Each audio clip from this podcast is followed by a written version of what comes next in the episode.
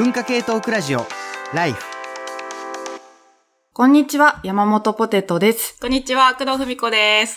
TBS ラジオ、文化系トークラジオライフの番外編ポッドキャスト、働き者ラジオ。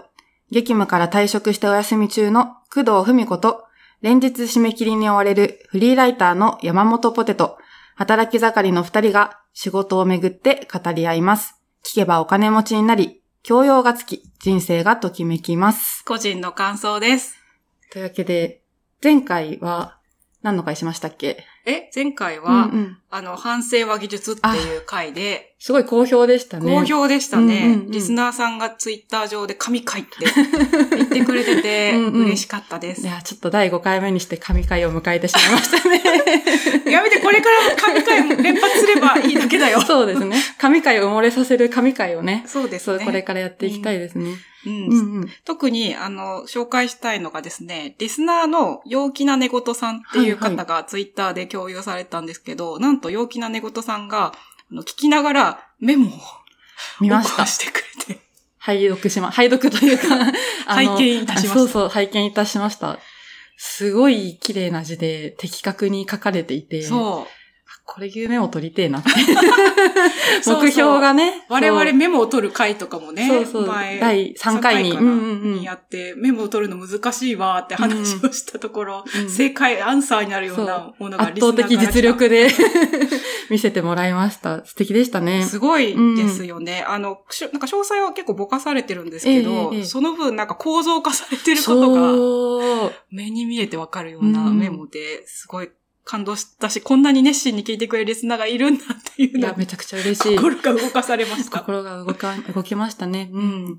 あと、えっ、と、もう一方、あの、文筆家、編集者で、あと、ライフクルーでもある、はいはい吉川博光さんにも、吉川さん。う。うんん、あの、働き者ラジオ聞いていただいたようで、うん特になんか、あの、長い一日だった、工藤文子をかけるヤンボーとポテト、働き者ラジオを聞きながら帰りますって言って投稿してくれて、一番いい我々の想定してた聞き方ですよね。本当その通り。金曜日の夜、疲れ切って帰る時に聞いてほしいっていう気持ちでやってたので、まさに同じシチュエーションで聞いてくれてすごい嬉しかったですし、うんあと、あの、絵がいいって褒めてくれて、うんあの、直江明さんのアートワーク。を多分ご覧になって褒めてくださったんだと思うんですけど、それはまた嬉しかったですね。というわけで、じゃあ、こ今週もね、始めましょうかね。えー、第6回目の、働き者ラジオ。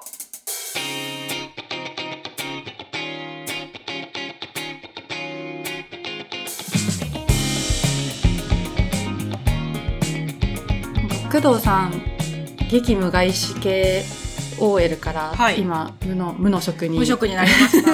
なって、やっぱ、食事とか変わりました？だいぶ変わりましたね。あの、激務だった、えー外資系港区 OL 自体は、はいはい。まずご飯を食べる時間がちょっとあ取れないぐらいだあった。会議が詰まりすぎていて、あの、ご飯食べれなくて、うん。だからもちろん自炊の時間もなかなか取れなくて、はいはい。逆に外食っていうか、なんですか、会食？人と会ってご飯を食べる予定を入れると、ようやくご飯がしっかり食べれるみたいなな感じ。だったんですけど、今は、えっ、と、そう、無職になったので、なんか久々に自炊とかうんしたりとかしてますね。あと、ゆっくりスーパー行って買い物したりとかして、そっか、スーパー行って買い物するって時間かかりますもんね。かかる。なので、そうなんです。あの、外資系港コール時代は、もうコンビニが実家でした。セブンファミマが私の実家で、あのお惣菜食べるとすごいほっとして、いいであ。このいつもの味みたいうんうんうなん気持ちになっていたけど、まあ、もちろんセブンファミもまだ買いに行ってますけど、うんうんそれに加えて自分で作った料理久々に食べてます。うんポテトさんはかなり自炊が上手っていうか、料理上手なイメージあります。なんか、上手ではなくて、早いっていう。めちゃくちゃ早くパパパパって作って出すみたいなのが、すごい得意なんですよね。で、結構、こう、毎日、なんていうんですかね、作り置きをすごいおー、常備菜というそうそうそうそうものですかで、あの、私、有賀薫さんっていうスはい。ープ作家の方がめちゃくちゃ好きで、私も好き、うんツイッターもチェックしてるし。そうそうそうう。ん。で、有賀薫さんのベジタベルっていう本があって、はいはい。なんか。そこのコラムで、一皿ご飯っていう方法が紹介されてて、うん。それは要は、こう、大きなプレートっていうんですかね、お皿に、まあ、ご飯を置いて、あとサブの野菜おかずを3品、プラス、あの、主菜的なものを置いて、これ、なんかこう、インドのミールスを意識した感じで食べるっていう。インドのミールスは定食のそうですものよね。うんうんで、確かにそれだと、こう、洗い物も少ないし、大切。あと見た目も華やぐんですよね。うんで、結構この方式を家でも取り入れていて、まあご飯と、まあ主菜は、あと、うんとにかくね、この料理作るのって大変じゃないですか、大変自炊するのって。だから頭をなるべく使いたくないっていう、その決断コストを下げたいっていうので、もう月曜日から日曜日まで何食べるのか決めてる。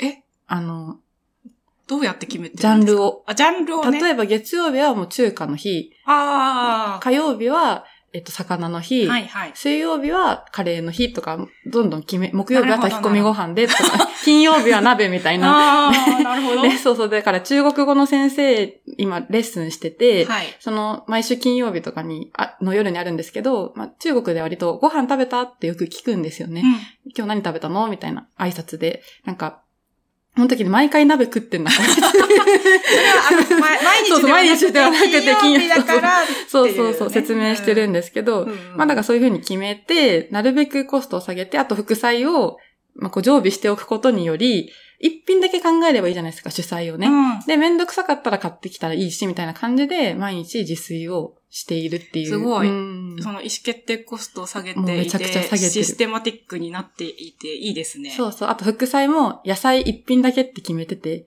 そうするとなんか、もう名もなき料理ですよね。本当に。パプリカ余ったから、じゃあちょっと塩昆布で漬けとくかみたいな、レベルでも全然なんか毎日楽しいみたいな感じの自炊の方法をしてますね。でも、それは私が結構在宅も多いからできることだなっていう感じはあって、うんやっぱスーパー行ってなんか買って料理作ってみたいなのをこう割となんていうか寝るまでのいい時間に終わらすのってかなりハードル高くありますよね。ハードル高いですよね。自炊は楽しくもあり、うんしかし毎日やるとなると負担っていうか結構大変でもあるっていうのありますけど、でも、あの、いろんな料理研究家の方がん最近提案されている通り、その負担感をなるべく下げる方向の提案って多いですよね。あと、あの、稲田俊介さんとかも多分同じような方向で、何でしたっけ本？えー、ミニマル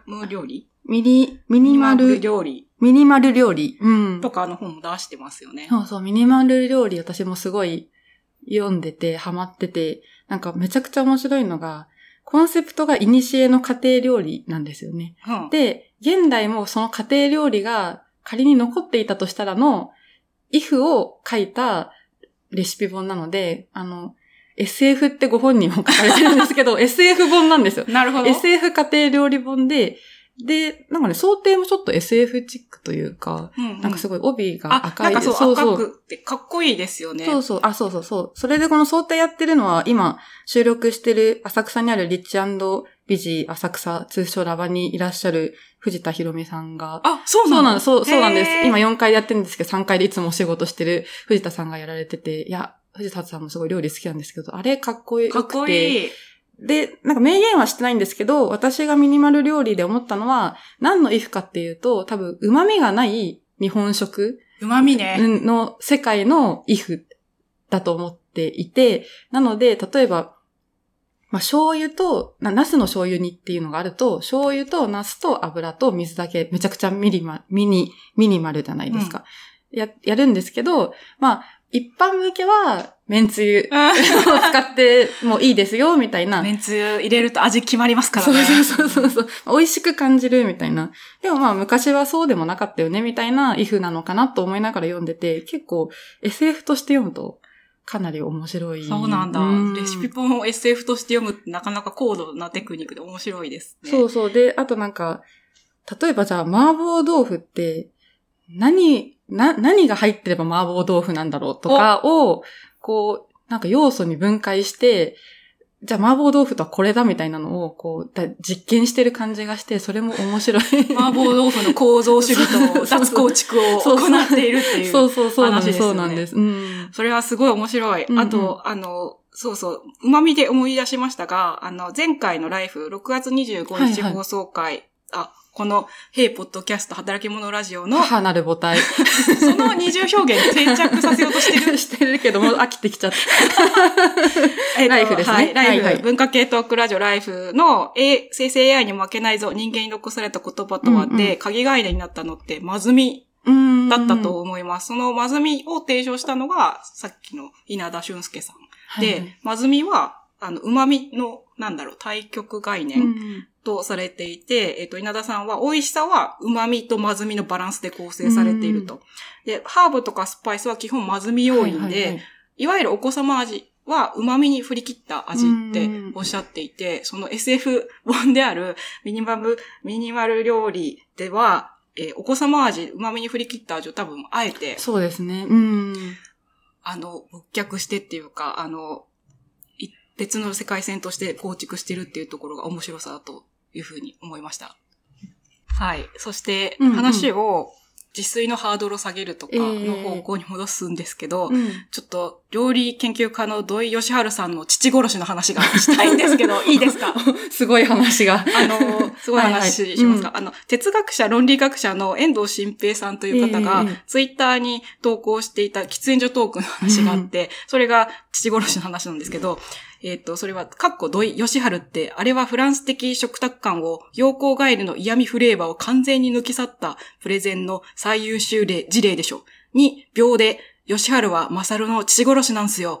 と返してきた馬氏の喫煙所で会った人に再会したい。っていう投稿がはいはい。あってですね、これ、馬氏っていうのは多分一つ橋のことなんですけど、うんこの喫煙所で、つなんか、偶然会った人が、と、コールレスポンスみたいな感じで、うんあれはマーサルの父殺しだ、みたいな感じの 人が現れるってすごい運命的。運命的。バシはすごいですね。マジすごいって思いましたし、私はその後コナン君っていうか探偵みたいなことをして、うんこの人誰なんだろうって考えて調べた結果、仮説がに行き当たりました。はい。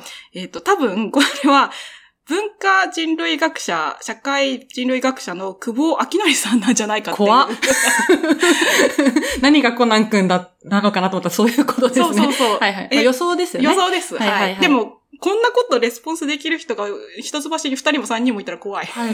ですけど、あの、はい。で、久保さん、久保先生は、あの、家庭料理という戦場、暮らしはデザインできるかという本。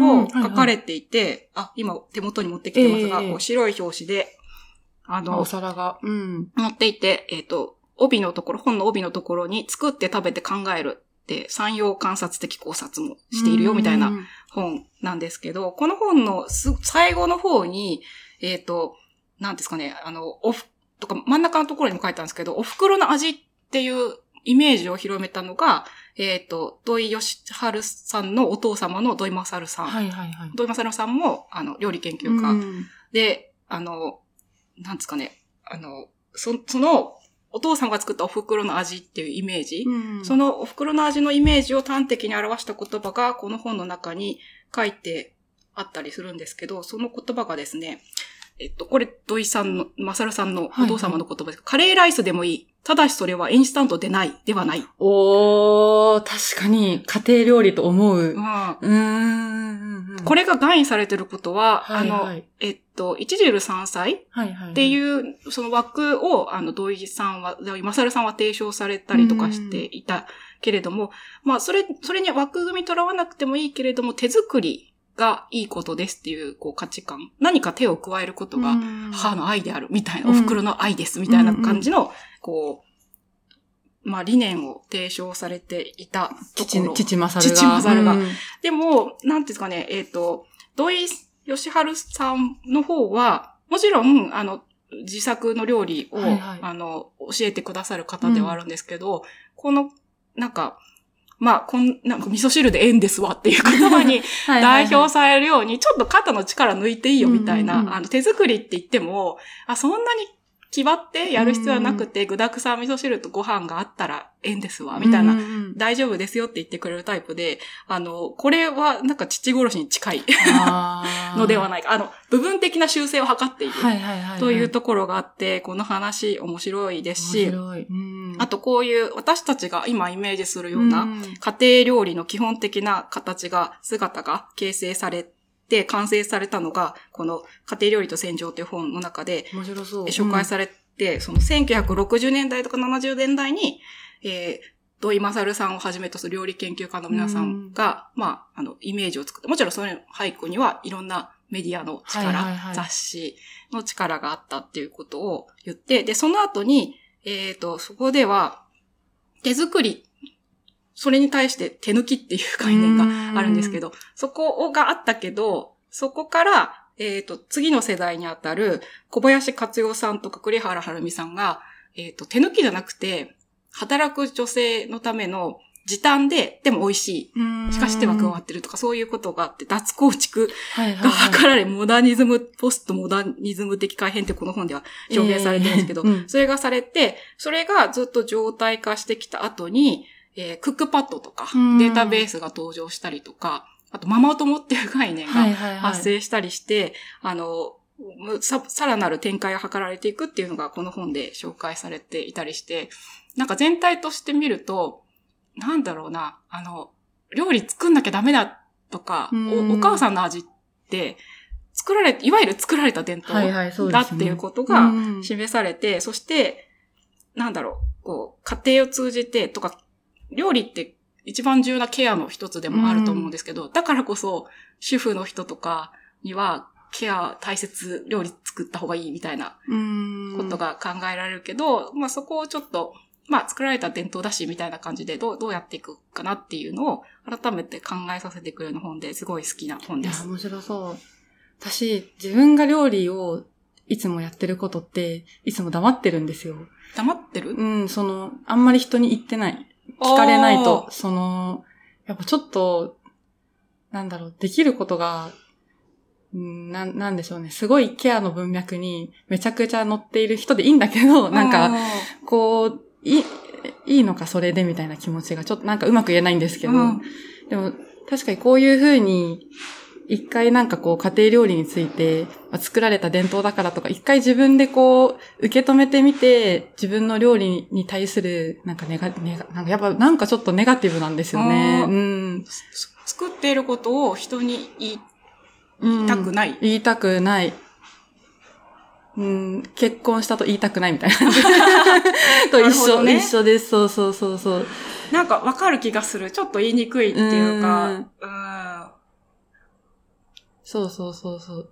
なんかむず難しい。なんかこう、あるんでしょうね。こう、インインストールが、なんか、なんかされてて、うんうん勝手に。うん。でそれにやっぱり抗いたいみたいな気持ちが、自自分の自炊をあんまりこう、言いたくないみたいな気持ちに、ちょっと繋がってる。なんかふんわりした話になっちゃいましたけど。いえいえ。うん。なんか、それの、ん話と繋がるのかうん繋がらないかわからないんですけど、あの、もう一つの本として、えー食文化研究家のアッコマリさんという方が、うちのご飯の60年、祖母、母、娘の食卓っていうののをいい。うん。書いていて、その面白いのは、さっきこの家庭料理という戦場でも紹介した、まあ、母の世代、はいはい。えっ、と、専業主婦っていう、えこのモデルというか、核家族専業主婦っていうモデルは急速にうんできてきた話の、さらに一個前、祖母の世代うんはどういうふうにご飯を作っていたのかっていうのをえ書いているんですけど、それもすごい興味深くて、えっ、と、広島県の農家の、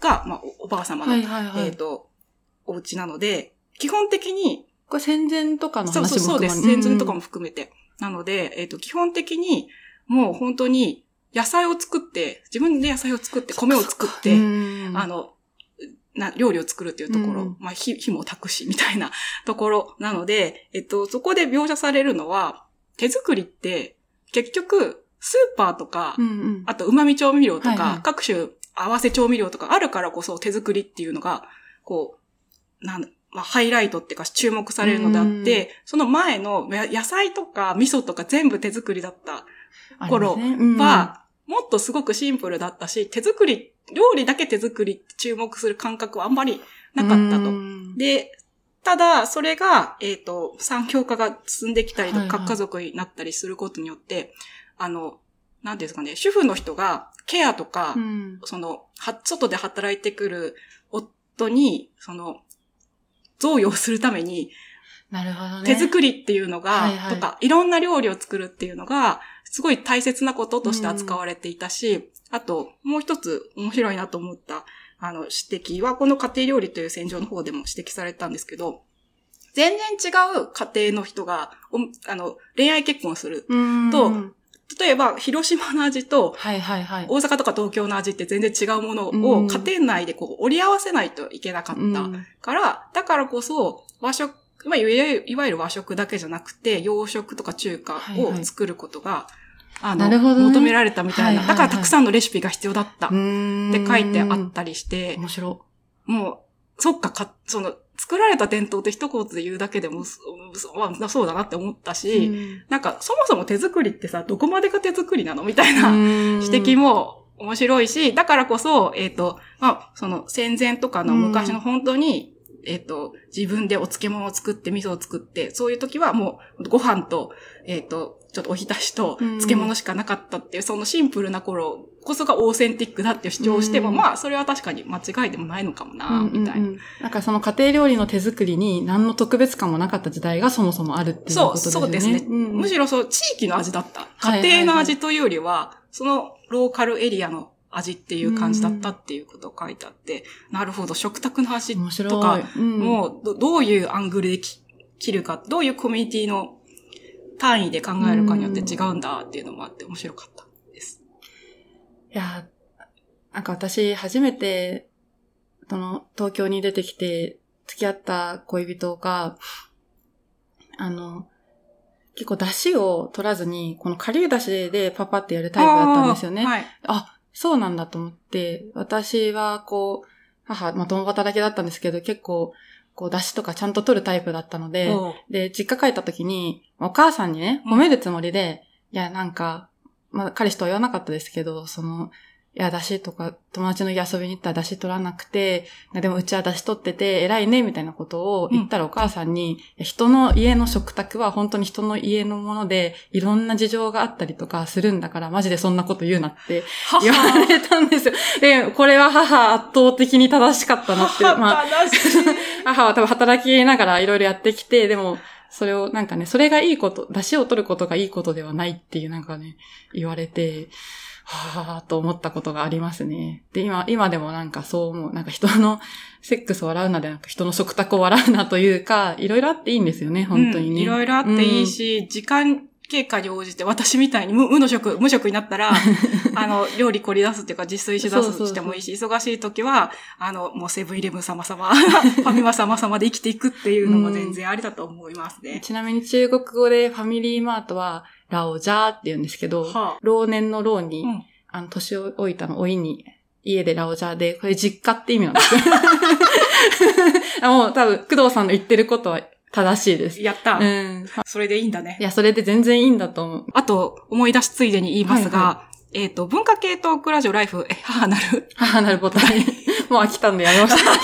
今日でやめます。やりますかで、はいはいあの、意外に思われるかもしれないですけど、食べ物、料理、自炊の話結構。特集というか、あの、テーマにしていることがあって、例えば、えー2018年6月10日放送回だと、食の平成史、この30年で食べるようになったもの、食べなくなったもの、とか、面白そう。料理の思うん想2013とか、これは2013年4月28日の放送回ですけど、うんあの、結構食べ物とか生活について、まあ、ライフっていうくらいだから、そうか、そうか、ライフでしたね。そう、んい。るっていうのは、あの、ぜひ聞き返してほしいし、あの、その中でもたくさん、あと、特に平成とか、ちょ、ちょっと前の話もしているので、その頃と令和になってから、ああ、どういう変わりそうですね。うん違いが出てるのかっていうのを考えてみるきっかけになるかもしれません。あと、最近だと、あの、料理のおお兄さん、リュウジさんっていうああの YouTuber。バズレシピそうそうそう。方とかがやっぱり積極的に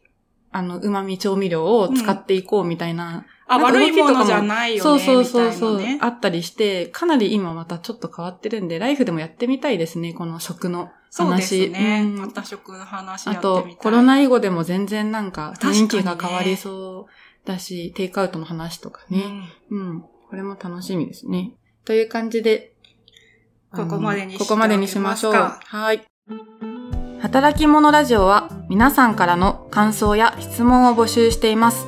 お便りはメールアドレス life.tbs.co.jp まで題名に働き者ラジオと書いてメールをお寄せください。SNS でのコメントも大変励みになります。ぜひ、ハッシュタグ、life954 をつけて投稿してください。ここまで聞いていただいてありがとうございました。お相手は工藤文子と、山本ポテトでした。さようならさ。ようなら。